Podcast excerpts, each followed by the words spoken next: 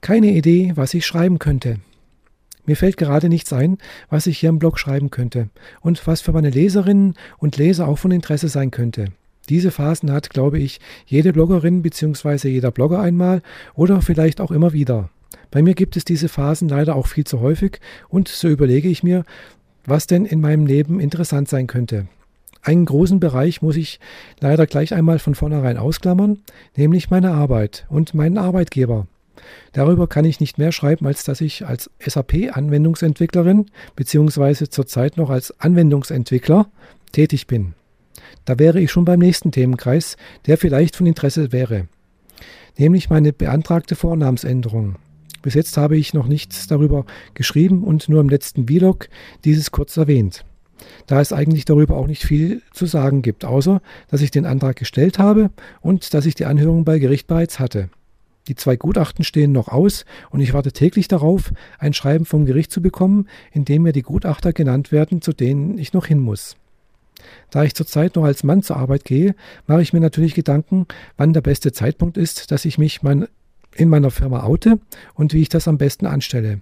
Auf der einen Seite freue ich mich darauf, bald als Frau zur Arbeit gehen zu können, und auf der anderen Seite habe ich auch ganz schön viel Angst davor.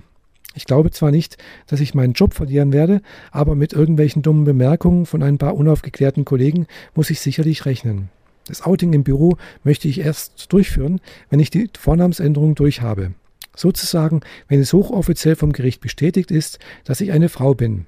Mit Vornamensänderung brauche ich dann auch nicht auf das Goodwill meiner Kollegen hoffen, sondern kann meine Ansprüche auch rechtlich untermauern.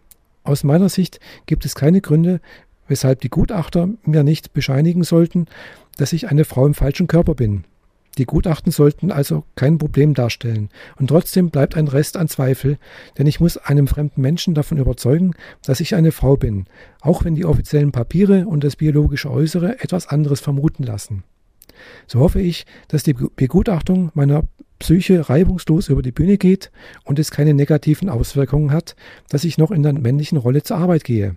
Immerhin fordert das Gesetz nur, dass man seit mindestens drei Jahren unter dem Zwang stehen muss, sich dem anderen Geschlecht zugehörig zu fühlen und sich diese Empfindung aller Wahrscheinlichkeit auch nach nicht mehr ändern wird. Es heißt nicht, dass man seit drei Jahren in der anderen Rolle leben muss.